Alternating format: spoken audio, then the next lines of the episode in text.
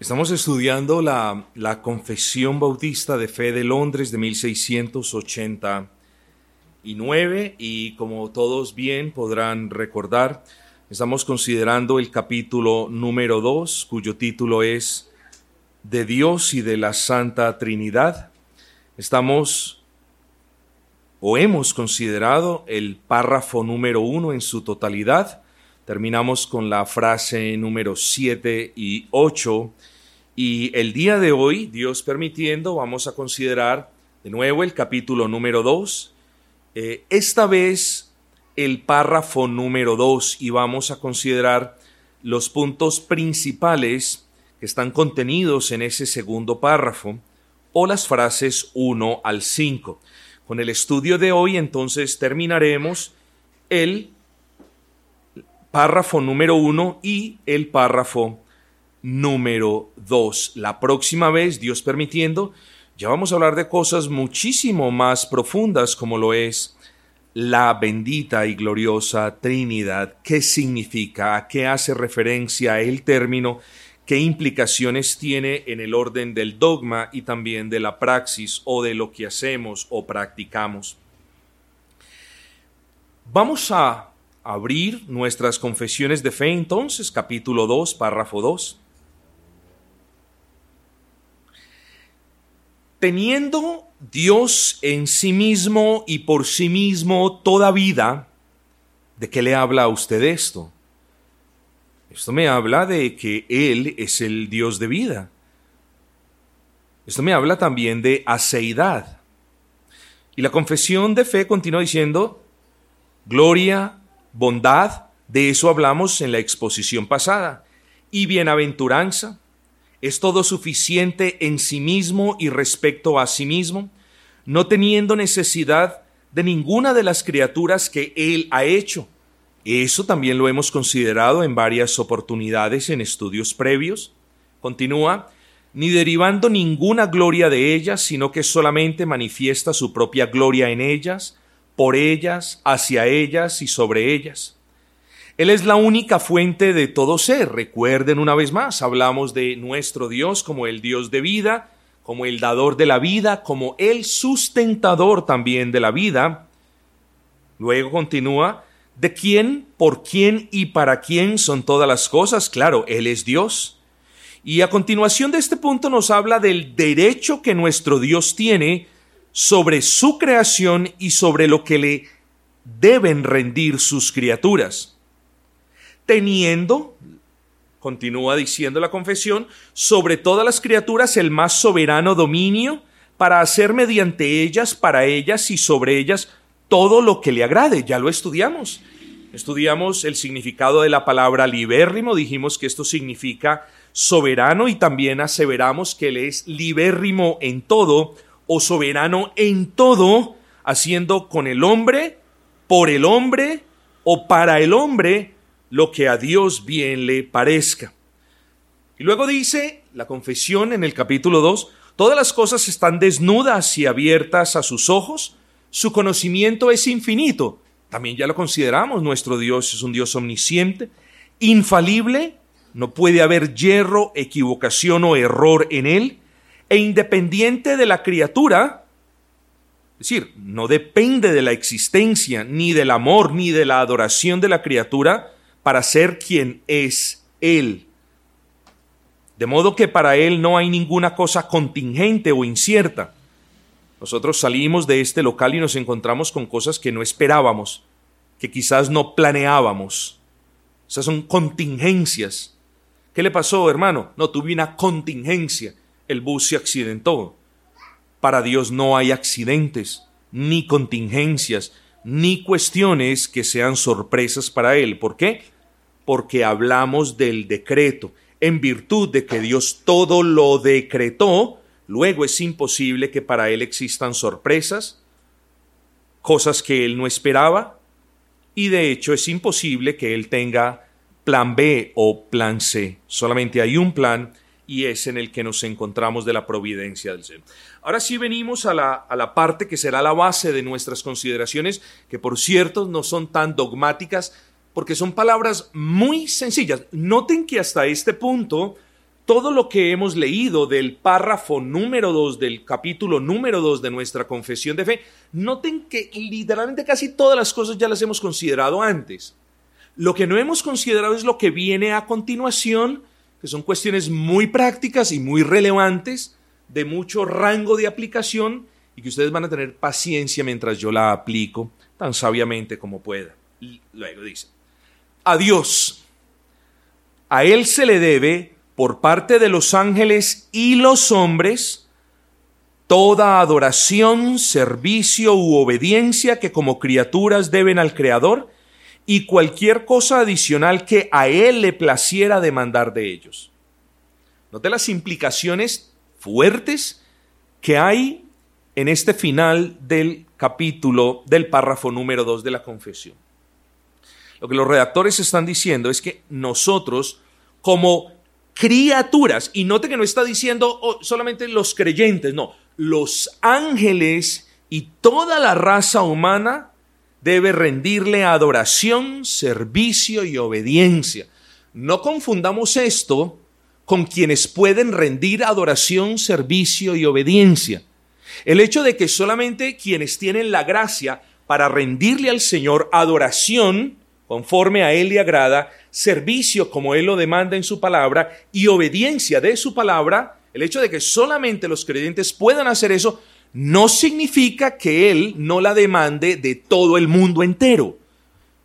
Tenemos que saber articular bien ese punto, porque si decimos que solamente Dios le manda a su pueblo, a los creyentes, adoración, servicio y obediencia, bueno, luego los demás quedan exonerados y entonces nunca pueden ser culpables de su negligencia de no rendirle a Dios adoración, servicio y obediencia. Eso es algo que demanda Dios de manera universal, pero que entendemos solamente los hijos, los de la gracia, los elegidos para buena obra, solo ellos pueden rendirle y solo ellos quieren además rendirle. Así que el estudio o el título que nosotros tenemos en el día de hoy es ese adoración, servicio y obediencia. Y justo después de resaltar los atributos del Señor, los editores de la Confesión de Fe nos recuerdan algo que sabemos bien, pero algo que a menudo perdemos de vista. Nosotros creemos que nuestro Dios tiene el pleno y absoluto derecho de demandar de nosotros obediencia, pero no de que pueda demandar de nosotros adoración y servicio. ¿Qué es esto que quiero decir? No hay, no hay creyente que no tenga la plena certeza de que Dios demanda obediencia. Lo que muchos creyentes, y no sé si en realidad es que hay un problema en que ellos lo comprendan o si hay otro problema, pero lo que muchos creyentes no entienden es que esos creyentes están obligados, o sea, no solamente se supone que lo quieren hacer, pero esos creyentes están obligados a adorar a Dios y a servir a Dios. Se lo pongo más claro, mi amado hermano. Nosotros los creyentes, o para nosotros los creyentes, la adoración a Dios y el servicio a Dios no es algo de lo que podamos pasar o prescindir. Nosotros los creyentes, si algo tenemos claro, entre muchas otras cosas, es que la adoración y el servicio, además de ser privilegios, son obligación nuestra rendírselas a Dios. Y de algo nos tenemos que desligar. Ah, bueno, yo es que sirvo a Dios cuando pueda o cuando quiera. No, es una obligación de nosotros como creyente. Y no obligación en el sentido de que Dios allí nos esté recriminando por qué lo hacemos o no lo hacemos, pero a eso nos ordena el Señor. Y lo que dice la confesión es perfectamente sustentable en la escritura, de que Él, siendo Dios, es digno de que usted le rinda a Él, no obediencia, eso lo sabe, sino adoración y servicio. Todo cristiano bíblico que decide adherirse a esta confesión de fe debe tener en cuenta que sus redactores eran ejemplos caracterizados por una santa devoción a la palabra del Señor. Así que creo que sería muy inconsistente y, muy ignorante de parte de nosotros si nos suscribimos a una confesión de fe que ama la santidad, que aboga por la santidad, que nos insta a la obediencia, que nos recuerda nuestros deberes de adorar al Señor y de servir al Señor, y nosotros no estamos haciendo nada de eso. Pues ¿qué bautistas confesionales vamos a hacer? Continuemos siendo bautistas generales o continuemos siendo carismáticos o lo que nosotros querramos ser, pero, pero lo que la confesión de fe nos dice o nos muestra es un reflejo de la convicción particular de sus autores. Y estos autores nos están recordando, hermanos, cómo debemos ser nosotros. Pero en fin, las vidas de estas personas eran caracterizadas por una santa devoción. En sus congregaciones no habían ni danzas, ni mujeres bailando, ni coros, ni presentaciones, ni música. En las congregaciones de estos varones no había nada de eso. Y yo no quiero ser muy crítico, hermanos, pero la pregunta que yo me hago y que yo les hago es, ¿por qué hay bautistas reformados que dicen adherirse a la confesión de fe y no tienen en cuenta que aquellos que la redactaron tenían en mente es una adoración regulada? Una adoración bíblica, sin saltos, sin música, sin muchas de estas cosas. Hermanos, ¿por qué nos queremos adherir a una confesión de fe que nos recuerda de que Dios, siendo Dios, demanda servicio de su pueblo y yo no hago nada para, para la gloria del Señor, hermanos? No se adhiera. Digo, quiero que lo haga, por supuesto, pero hágalo con convicción. Al adherirnos a esta confesión, no nos estamos adhiriendo a unos hombres o a lo que ellos hicieron. Nos estamos comprometiendo como iglesia a ser conocidos ante el mundo entero como una iglesia que glorifica al Señor y el final del párrafo número 2 nos dice cómo hacerlo. Así que cuando nosotros nos decimos, estamos en el contexto de este párrafo, de este capítulo, cuando nosotros nos llamamos, somos bautistas confesionales e históricos, lo que estamos diciendo es, somos de denominación bautista, nos adherimos a una confesión de fe, no descontextualizamos la confesión e históricamente continuamos haciendo lo que nuestros predecesores comenzaron a hacer hace 200 años, hace 300 años y más. Y esta gente era una que obedecía, que adoraba y que servía. Hermanos, puede que no nos ganemos el trofeo a la iglesia mm, mejor del, mundo entero, pero si somos conocidos por ser una iglesia que se esfuerza por obedecer, si somos conocidos por ser una iglesia que adora a Dios y también por una iglesia que le sirve a Dios. Ese es el punto, mis amados hermanos. Así que alrededor de estos tres deberes cristianos girará nuestra meditación en la tarde de hoy. Vamos a hablar de la adoración. Es evidente que cuando hablamos de adoración estamos haciendo referencia al acto de rendir nuestra alma al Señor. ¿Es eso cierto? No. Cuando hablamos de adoración estamos haciendo referencia a la rendición plena tanto de cuerpo como de alma. Se lo pongo de esta manera, usted no está adorando a Dios, por muy humillado que usted esté, por muy arrodillado que usted esté, si su mente está en otro lado. Así que la, la adoración es una rendición plena de nuestro ser delante del Señor, porque le queremos loar, porque le queremos exaltar, porque queremos realzar su grandeza frente a nuestra pequeñez. Cuando esta noche usted vaya a adorar a Dios, no es necesario que se arrodille. Yo escojo hacerlo por razones personales, pero no les enseño a hacerlo a quien no tiene la convicción. Pero cuando usted está adorando verdaderamente a Dios, note esto, usted se está humillando, usted se está postrando para que en medio de esa postración Dios sea exaltado en usted y por usted. Una de las primeras alusiones a la palabra adoración la encontramos cuando Abraham se humilló hasta el polvo. Y eso es adoración, es humillarnos delante de nuestro Dios para loarlo, para exaltarle, para agradecerle por lo que Él es, por los favores inmerecidos que nos concede, por sus benevolencias, por su amor, por su salvación y por todo lo demás. La adoración a Dios es algo que Dios demanda de todo ser humano, pero que solamente, como ya lo hemos argumentado, los creyentes quieren y pueden rendir adecuadamente al Altísimo. Hay personas que creen que adoran a Dios, pero como esa adoración no es la que encontramos en la palabra, luego no están adorando verdaderamente a Dios ni al Dios verdadero. Ahora, cuando hablamos de adoración tenemos que mirar las perspectivas. Me hago, me, hago entender. Tenemos que hablar de la adoración personal, de ese tiempo de humillación que cada uno de nosotros tiene a solas, donde nadie lo ve, donde, bueno, no es que nadie lo pueda ver, pero donde solamente están usted y el Señor.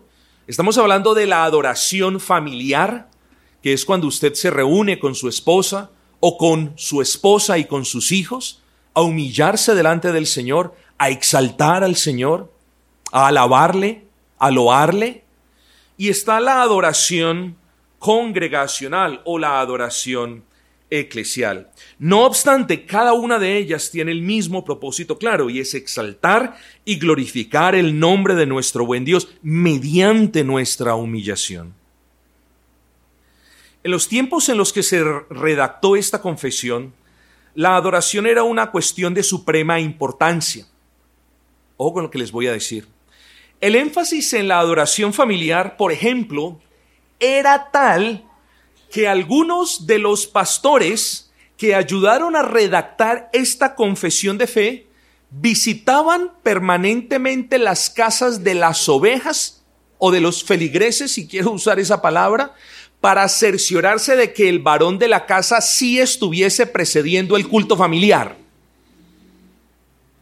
Y las, y las alusiones a esta práctica no son una ni dos, son muchísimas. Entonces los pastores, en los tiempos en los que esta confesión de fe fue redactada, iban por las casas incluso preguntándole a las esposas si sus esposos estaban siendo diligentes en estas cuestiones. Hermanos, y he leído incluso de disciplina y expulsión de la membresía porque los varones no le dedicaban tiempo ni a su esposa ni a sus hijos en la adoración. ¿A cuántos me tocará disciplinar si nos adherimos a eso? ¿Con cuántos hermanos la iglesia va a quedar si hacemos eso? Bueno, estoy hablando de manera hipotética, eso no va a suceder.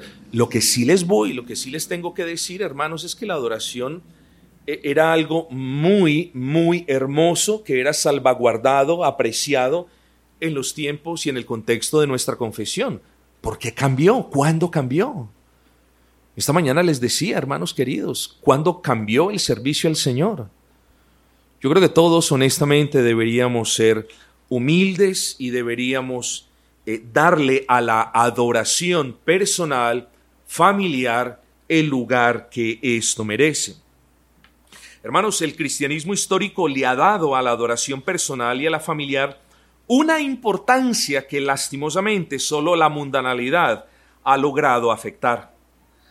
Pero la mundanalidad, el relativismo y demás antivalores cristianos que han ido permeando la mente de los creyentes con el paso del tiempo, ha hecho más daño que afectar la adoración personal y la familiar. Si algo en realidad se ha visto afectado por esa mundanalidad y por ese pragmatismo y por toda esta cuestión, por todos estos antivalores mundanos, si algo se ha visto afectado es la adoración en el seno de la iglesia, la adoración eclesial, la adoración congregacional.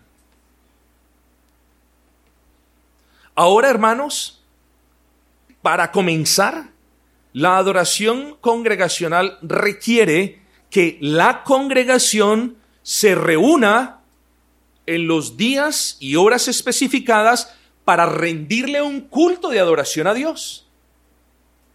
O unas iglesias escogen reunirse los martes, otras los jueves y otras los viernes o los sábados. Nosotros escogimos, por ejemplo, reunirnos los miércoles. Si el día miércoles esta congregación ha decidido que vamos a levantar altar para el Señor, que vamos a humillarnos delante del Señor, que vamos a venir con oraciones, que vamos a venir con súplicas, que vamos a venir con cantos, salmos e himnos. La pregunta es, ¿por qué no todas las personas participan? Y entre muchas de las cosas que se pueden decir de esta tragedia es que muchas personas creen que la adoración eclesial se limita a los domingos o a los días del Señor. Gravísimo error. Si usted cree que tiene más méritos venir un domingo que un miércoles, está equivocado. No, pastor, pero es que usted lo ha dicho, el domingo es el día del Señor. Los cristianos no andamos categorizando que tiene más mérito o que tiene más importancia, si el día del Señor o si el miércoles. Sabemos que el día del Señor es único y tiene un propósito definido. Pero en lo que respecta a la adoración pública, mis amados hermanos, también es importante las reuniones que las iglesias deciden hacer entre semana.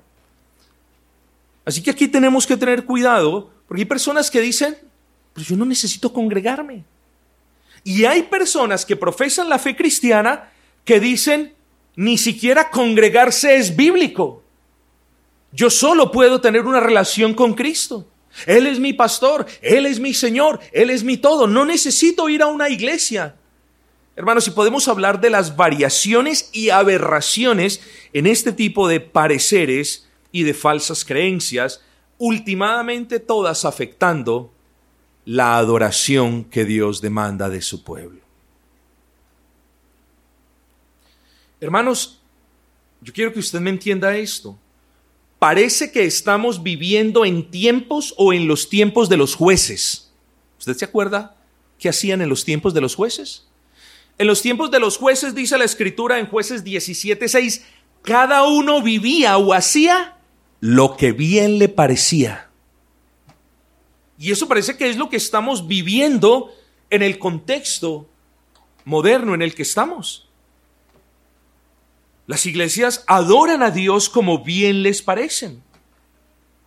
Los profesantes de la fe cristiana viven su cristianismo como nos dice el versículo, como bien les parece. Y una de las cosas que hacen es adorar a Dios como bien a ellos les parece. Y aquí es donde tenemos que tener cuidado de nuevo, porque lo que a usted le parezca bien, a menos que eso no pueda ser sustentado en la palabra del Señor, eso no está bien. No importa cuánta convicción usted tenga y no importa lo que usted crea. Si lo que usted cree no puede ser sustentado en la palabra, lo suyo no está bien.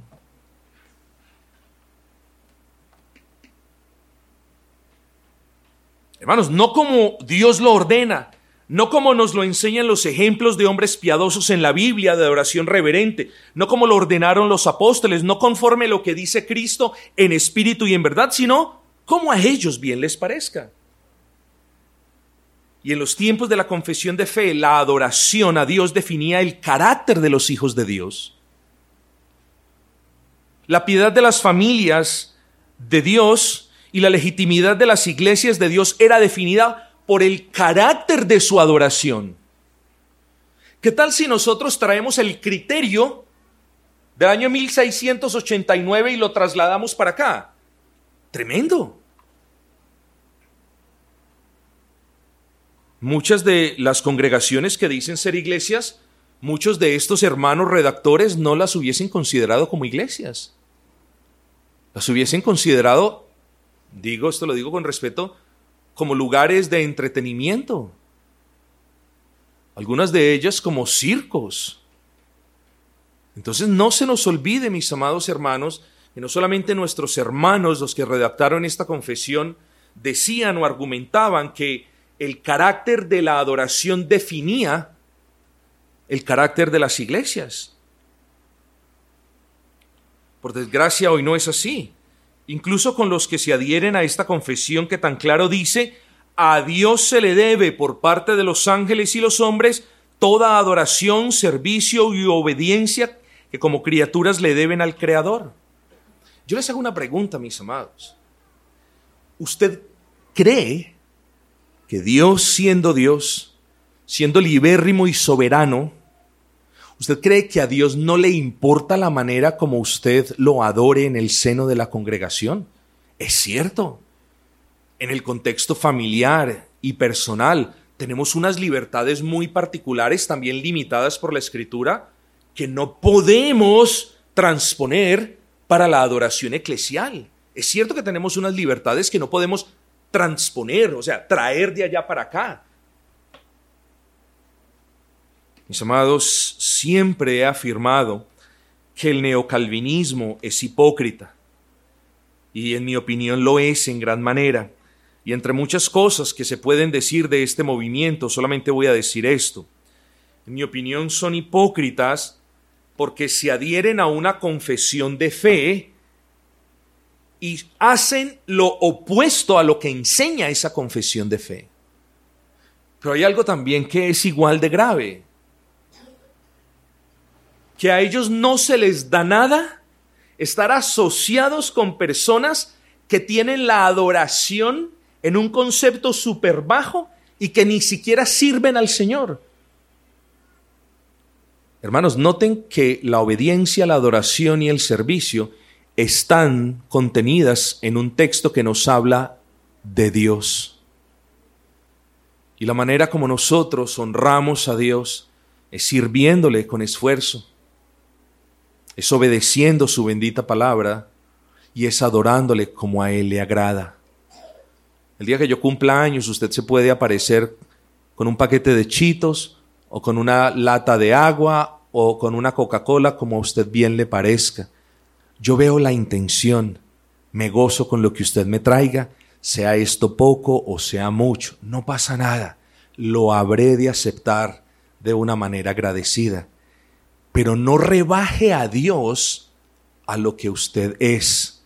Usted está agradecido con lo que le den, Dios está gozoso con lo que Él demanda. Las buenas intenciones, hermanos, no son suficientes. Pensar que Dios acepta las buenas intenciones en lugar de la obediencia en la adoración es pensar en un Dios que es como nosotros. Pues si me dan esto bien y si no me dan esto, pues no pasa nada, aquí no pasa nada. No pensemos así de nuestro Dios, hermanos. El Dios de la Escritura no es así. Entonces, repito, con, con respeto, creo que son unos hipócritas porque se llaman iglesias confesionales, reformadas, históricas. ¿Históricas? ¿Pero cómo se pueden llamar históricas si su adoración es contemporánea? Es la música cristiana contemporánea eh, que ahora usan en las iglesias y con la que saltan y hacen conciertos y guitarras y baterías y todo lo demás. O sea, estamos hablando de iglesias que son, deberían saber mejor. Hermanos, y esta confesión es una confesión netamente puritana. Y si por algo fueron conocidos los puritanos, fue por el principio regulativo de la adoración. Por lo tanto, hermano, nos podemos suscribir a una confesión de fe si no estamos de acuerdo con el principio regulativo. que es el principio regulativo? Es el conjunto de todas las normas, leyes, preceptos y principios que regulan la manera como el hombre debe adorar a Dios. Dios ha dejado en su palabra leyes, normas, mandamientos claros, expresos, principios que nosotros debemos tener. A ese conjunto se le conoce como el principio regulativo, regulador, como lo quiera llamar, de la adoración. Y estas confesiones puritanas, la de Westminster eh, y, la de, y la Confesión Bautista de Fe de 1689, son, son confesiones puritanas, confesiones que presuponían que ah, em, defendían y cuidaban el principio regulador. Aquí también lo hacemos, hermanos. No de manera infalible, porque nadie lo puede hacer, pero sí nos esforzamos por abrazar ese principio y sí lo defendemos. ¿Por qué? Porque nosotros amamos a Dios, hermanos. Ah, pastor, es que los otros hermanos no lo aman. A eso yo no lo sé. Lo que yo sí sé es que nosotros demostramos nuestro amor por Dios por medio de la obediencia, del servicio y de la adoración. Eso sí lo sé.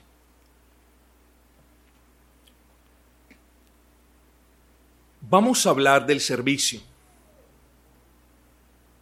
Nuestra confesión nos recuerda algo por lo que los bautistas siempre han sido conocidos, hermanos.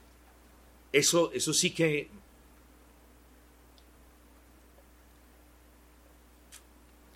Esto sí que me da tristeza de verdad, hermanos. Los bautistas siempre han sido conocidos por su servicio al Señor. Siempre.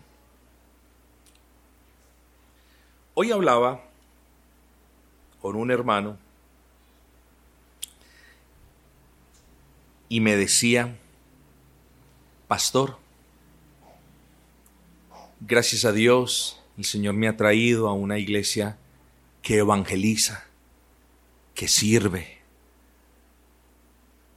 Gracias a Dios. Y no voy a dar más detalles porque mm, es mejor así. A una iglesia que evangeliza y que sirve. Como si la iglesia de la que esa persona vino no evangelizara y no sirviera. Nosotros, hermanos, solo hacemos lo que nuestros predecesores han hecho. Y cuánto dolor nos da, hermanos, ver a queridos hermanos e iglesias a quienes amamos no hacer nada para el Señor, hermanos. Nada.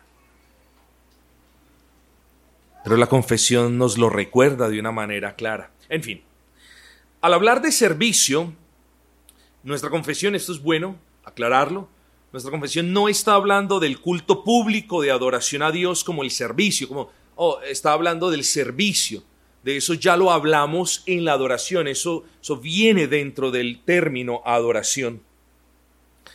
Principalmente nos está hablando del servicio como todo aquello que hacemos para el avance de la causa de Cristo, y para el fortalecimiento de la iglesia. A eso hace referencia.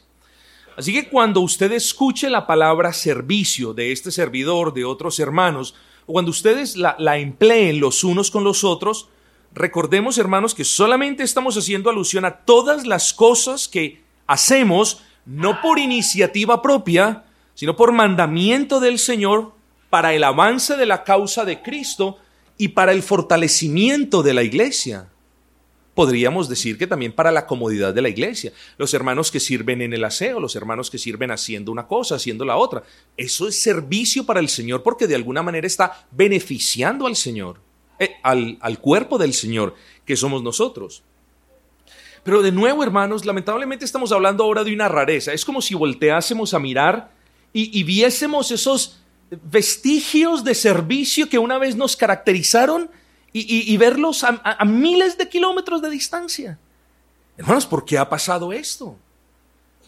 Porque las iglesias han entrado en unas zonas de confort. Es mejor quedarnos en el local. Es mejor dialogar entre nosotros. Comprendemos que hay excepciones a la regla y que hay circunstancias en las que en realidad no se pueden hacer muchas cosas de las que nosotros por la gracia del Señor sí podemos hacer. Pero la verdad es que hay muchas iglesias que se han metido en una zona de confort y em, no creo prudente em, avanzar en este punto. Lo que también creo prudente, o más bien en contraposición a eso, lo que creo que es prudente aclarar es que el hecho de que nosotros sirvamos no nos hace mejor que nadie, hermanos. ¿Saben qué estamos haciendo cuando vamos a servir? ¿Saben qué están haciendo ustedes cuando van a evangelizar? Nada, están siendo siervos inútiles porque están haciendo lo que Dios les ha mandado. Digo, saben que estoy poniendo un ejemplo hiperbolizando para que vean el punto. Siervos inútiles. Eso no nos hace mejor, no nos hace mejores que otra iglesia, no nos hace tener más gracia que otros. Pero de nuevo, mis amados hermanos, damos gracias al Señor porque podemos demostrar el amor para con nuestro buen Dios por medio de de la adoración regulada y por medio del servicio para el avance de su causa. Hermanos, el servicio no solamente es servicio haciendo publicaciones por el Internet, ojalá así lo hubiera destinado el Señor. Nos encocábamos en el Facebook a hacer publicaciones, pero a montón y a granel. Y era la competencia. El servicio es lo que hacemos que nadie ve sino nuestro Dios, hermanos. Lamentablemente el servicio al Señor se ha convertido en una rareza en muchas iglesias reformadas en las que hay una buena doctrina y también una buena práctica, pero poco hacen los creyentes que la conforman por el avance de la causa del Señor. Hermanos, durante toda la historia de la iglesia, y no solamente en los tiempos en los que nuestra confesión de fe fue redactada, los creyentes bíblicos de las iglesias locales se han involucrado en el servicio al Señor. Y no tanto por lo que Dios lo ordena, sino que los creyentes bíblicos de las iglesias bíblicas han servido a ese Dios de la Biblia porque así desean, por mera gratitud.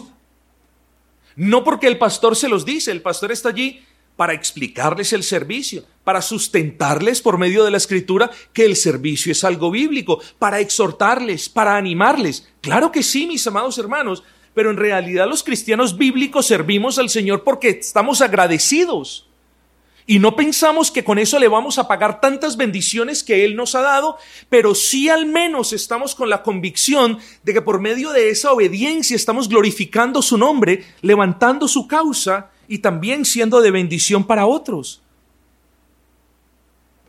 Hermanos, el servicio brota no de una exhortación pastoral, mis hermanos. Es verdad que en ocasiones el pastor hay veces le toca ir a unos extremos que yo diría no muy saludables para mostrarle el punto a quienes persisten en no hacerlo. Pero el servicio brota de un corazón agradecido, de un corazón que ama a Dios, de un corazón que es consciente por lo que Dios le ha hecho. El servicio bíblico brota de una persona agradecida porque Dios lo ha traído a los pies de Cristo.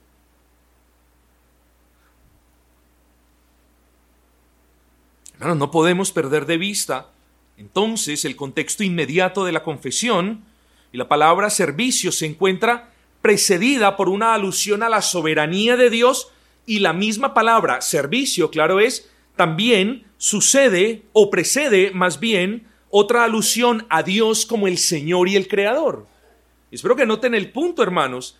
El servicio a Dios no solo es algo que nosotros, sus hijos, le rendimos como muestra de nuestra gratitud por quien es Él y por lo que Él ha hecho por nosotros, sino tal y como dice la confesión, si ustedes le prestaron atención a ese párrafo, a la parte que precede la palabra servicio, adoración, servicio y obediencia, bueno, ese no es el orden, pero son las tres palabras, y a la parte que sigue luego de estas tres palabras, ustedes notan que ahí hay una hay una exaltación de nuestro Dios, por lo que nosotros decimos, hermanos, que el servicio es algo a lo que Él tiene derecho como soberano creador y Señor. Es más, el servicio usted lo puede definir sencillamente como aquello que Dios demanda de los ángeles y de su pueblo para la extensión de su reino. Entonces sí lo decimos. El servicio es algo que nosotros hacemos de mera gratitud pero el servicio es algo que Dios ordena, mis hermanos.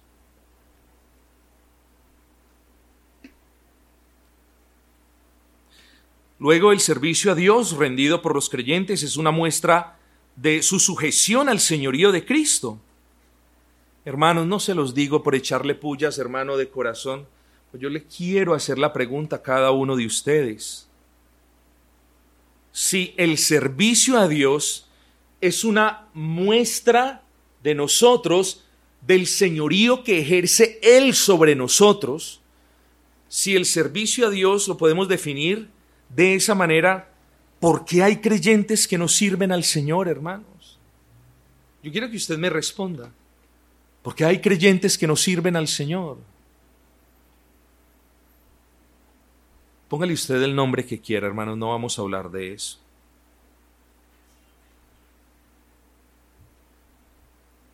Esta iglesia se adhiere a la confesión de fe, en que ésta nos recuerda que debemos adorar a Dios como Él ordena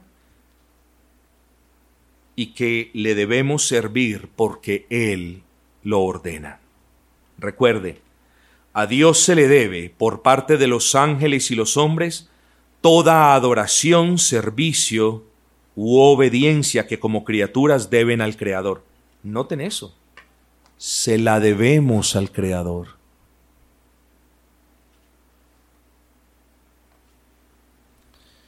Ay, hermanos, quiero hablar más de esto, pero ya se está haciendo un poco tarde, así que vamos a terminar prontico con la palabra obediencia, que la dejé para lo último, porque es algo que ustedes conocen, mis amados, es algo que ustedes saben, es algo que ustedes tienen en claro. La Biblia nos enseña mucho al respecto de la obediencia Y la confesión en realidad lo único que está haciendo es repetir. La obediencia es una parte esencial de la fe cristiana. Lo es. ¿Usted obedece de cuando en cuando? ¿Usted es selectivo entre lo que le toca obedecer de las cosas que solamente obedece porque le quedan fáciles o por conveniencia? Ojo con lo que acabé de decir. Nadie está diciendo que la obediencia de nosotros es perfecta. Claro que no, hermanos. Ni siquiera esa bendita ley moral que tanto amamos y respetamos, ni siquiera nuestra sujeción a esa ley es perfecta, hermanos. Lo que sí decimos es que gracias a la fe que el Señor nos ha dado y gracias a que ahora estamos en unión permanente e, y, total en Cristo, eso, eso, esas falencias de nuestra obediencia de la ley moral son completadas en la perfección por la persona y la obra de Cristo, que se aplican siempre de manera retroactiva y constante sobre nosotros, lo que hizo Cristo, es decir, en la cruz del Calvario, o bueno, cuando vivió, cuando ejerció su ministerio terrenal, toda esa perfección, toda esa justicia, toda esa adherencia a la ley, de esos beneficios nos gozamos incluso ahora como creyentes, que no, pueden, no pudiendo obedecer perfectamente esa ley, sabemos que hemos sido justificados de esa ley, pero también, hermanos, Dios nos ve como cumplidores permanentes de esa ley solo en virtud de que nos ve en Cristo. Ahora, hay mucho que podamos decir al respecto de este punto, obviamente no vamos a entrar en eso. Entonces, la obediencia es parte esencial de su vida, de su fe cristiana. Usted no puede hablar de una fe en Cristo si usted no desea, no anhela obedecer al Señor. Ojo con eso.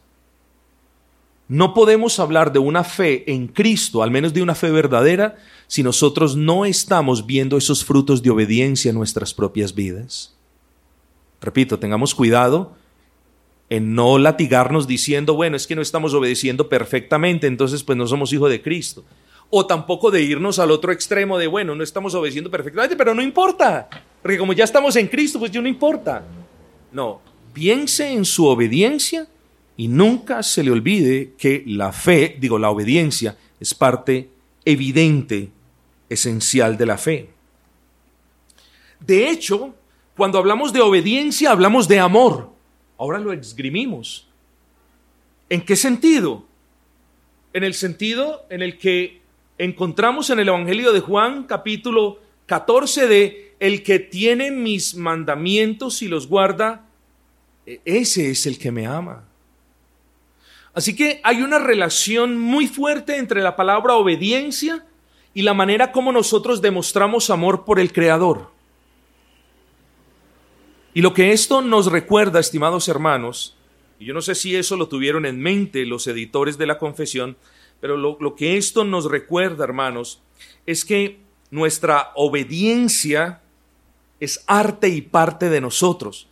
No nos podemos llamar creyentes cuando en realidad no vivimos una vida de obediencia. Y repito, no estamos hablando de un grado perfecto de obediencia porque nadie lo ha tenido. Ni los apóstoles, ni los mártires, ni Calvino, ni ninguno de esos notables reformados, nadie la ha tenido. Pero no podemos engañarnos creyendo, mis amados hermanos, que podemos llamarnos hermanos cuando, o creyentes, cuando no estamos haciendo lo que Dios nos ordena hacer. Hermanos, ¿cómo somos llamados nosotros? ¿Quiénes somos nosotros? Una iglesia cristiana, ¿cierto? Una iglesia cristiana es una congregación o un grupo de creyentes o de cristianos. ¿Qué hacen los cristianos? ¿O cuál fue el contexto inicial por el que a los seguidores de Jesús se les llamó cristianos? Eso fue en Antioquía y se les llamó cristianos. Unos dicen que por de manera despectivas, pero lo más probable es que se les haya llamado cristianos porque eran personas que hablaban como su Cristo, porque eran personas que hacían las buenas obras de su Cristo. Entonces, los cristianos somos aquellos que imitamos a Cristo, que seguimos a Cristo. Y luego la palabra del Señor nos dice de que nuestro Dios, nuestro Cristo, fue obediente y obediente hasta la muerte de cruz, Filipenses 2.8. Y nosotros los creyentes, como imitadores de Cristo, no podemos caracterizarnos por lo opuesto. Es decir, tenemos a un Cristo que fue obediente hasta la muerte y muerte de cruz y ahora los cristianos son desobedientes hasta la muerte. No, hermanos. Eso no nos puede caracterizar, hermanos. Ojo que no estamos hablando de una obediencia legalista o de una obediencia al pastor. Hagan esto, muevan lo otro, hagan esto, hagan aquello. Estamos hablando de una obediencia a la palabra del Dios vivo, mis amados hermanos. ¿Eh? La obediencia del creyente es similar al servicio. Nosotros deseamos obedecer, pero a la vez, y no nos equivoquemos, Dios demanda de nosotros obediencia. ¿Quién de nosotros no ha sido llamado a tomar nuestra cruz y a seguir a Cristo? Esto me habla de la obediencia a la palabra y a la ley de Cristo. Y a eso mismo nos llama la confesión de fe. ¿Cierto? Vuelvo y le repito, palabras de Cristo, si me amáis, guardad mis mandamientos. A un cristiano que no está obedeciendo los mandamientos de la ley se le puede preguntar correctamente. Ojo con esto.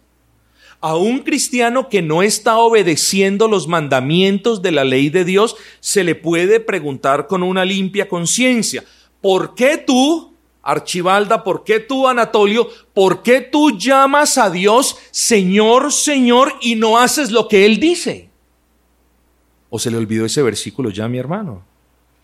Palabras de Cristo, ¿por qué me llamáis Señor, Señor y no estás haciendo lo que yo os digo?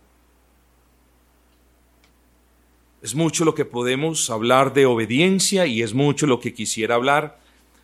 Hermanos queridos, yo les pido por favor que cobremos ánimo. Yo veo aquí hermanos queridos, yo veo aquí hermanos que aman al Señor hermanos que quizás han descuidado un medio de gracia, hermanos que quizás se han descuidado con sus labores. Este es un tierno llamado al arrepentimiento, este es un tierno llamado a que vengamos y demostremos ese gran amor que nosotros decimos tener para con Él. En esta iglesia hay muchas avenidas de servicio, hay muchos hermanos que le están dando ejemplo de servicio. Vengamos delante del Señor, hermanos, manifestemos nuestro amor a Dios por medio de una adoración regulada, lo estamos haciendo. Manifestemos nuestro amor a Dios por medio de, del servicio. Aquí lo estamos haciendo. Manifestemos nuestro amor a Dios por medio de la obediencia. No nos conformemos, hermanos, a vivir en desobediencia. Comprendamos que en la obediencia no hay bendición. Siempre les repito, hermanos, las palabras, ese camino que Moisés le pinta al pueblo. Aquí están las bendiciones de la obediencia y aquí están las maldiciones de la desobediencia. Escoged vosotros qué camino vas a seguir. Bueno, yo hoy les pido, hermanos, que escojamos la obediencia y que le pidamos al Señor que nos conceda la gracia. No siempre estamos del mejor ánimo para servir, pero esforcémonos por servir, que cuando usted comienza a servir, usted se comienza a animar y el Señor le comienza a dar gracias, a dar gracia. Siempre nos vemos tentados para obedecer y desobedecer. Pensemos lo que siempre les he dicho. Si usted no es un cristiano, entonces ni yo ni la palabra espera que usted pueda obedecer. Pero cuando usted tiene la tentación de desobedecer, hágase la pregunta, se lo he dicho, ¿soy o no soy cristiano? Y si usted dice soy cristiano, entonces esmérese por obedecer porque no solamente quiere obedecer, sino que puede hacerlo. Hermanos queridos, somos una iglesia bautista reformada, lejos de ser perfecta o lejos de ser la mejor. Tenemos unos distintivos y unas características. Aquí no estamos condenando a otros hermanos o a otras iglesias que no están haciendo lo que nosotros hacemos en esa área de la obediencia, de la adoración y del servicio. Esas cosas en las que nosotros somos fuertes, otros hermanos quizás no son tanto, pero hay cosas seguramente en lo que estos hermanos son fuertes que nos hacen falta a nosotros. Demos gracias al Señor, hermanos, pero no descuidemos estos asuntos porque la obediencia es una muestra de gracia, mis amados hermanos. No importa cómo alguien pueda justificar su desobediencia, vuelvo y repito, la obediencia que nosotros le rendimos al Señor es una muestra de la gracia que Dios nos ha dado y por eso Dios la demanda de aquellos a quienes ha salvado por gracia. Dios no le pide obediencia a alguien que no tiene la capacidad ni la gracia para obedecerle. Pero yo estoy viendo creyentes que sí tienen el deseo de obedecerle y la capacidad también. Y lo digo no porque conozca sus corazones, sino por los frutos que hemos podido notar en usted. Hermanos, cobremos ánimo, seamos más diligentes sirviendo al Señor. Cerciorémonos de que nos congregamos todas las veces que la iglesia lo convoca. Hay excepciones, sí, pero no hagamos de esas excepciones la regla. Démosle prioridad a la adoración a Dios y enfoquémonos en la obediencia como la manera en la que nosotros demostramos ese amor. Hermanos, en ese orden de ideas, gracia redentora se adhiere a lo anteriormente expuesto, pues creemos que a Dios se le debe, tal y como lo dice la, la confesión, por parte de los ángeles y de nosotros los hombres, toda adoración, servicio u obediencia que como criaturas debemos al Creador. Y dice, y cualquier cosa adicional que a Él le placiera demandar de ellos. ¿Saben qué está diciendo esto? Que somos nada delante de nuestro buen Dios. Que Él tiene la potestad de demandar de nosotros todo, incluso nuestras vidas. Y saben, Él no lo hace, pero sí nos repite que usemos las vidas que Él nos ha dado para adorarle como a Él le agrada, para servirle como Él ordena y para obedecerle, hermanos. ¿Será que podemos hacer eso? Yo sí creo. ¿Será que lo queremos hacer? También lo creo. Entonces, hermanos, despertemos, despertemos, oh cristianos, y esmerémonos un poquito más en pedir al Señor la gracia para que estos distintivos brillen en nosotros para la gloria de Dios adoración, servicio y obediencia.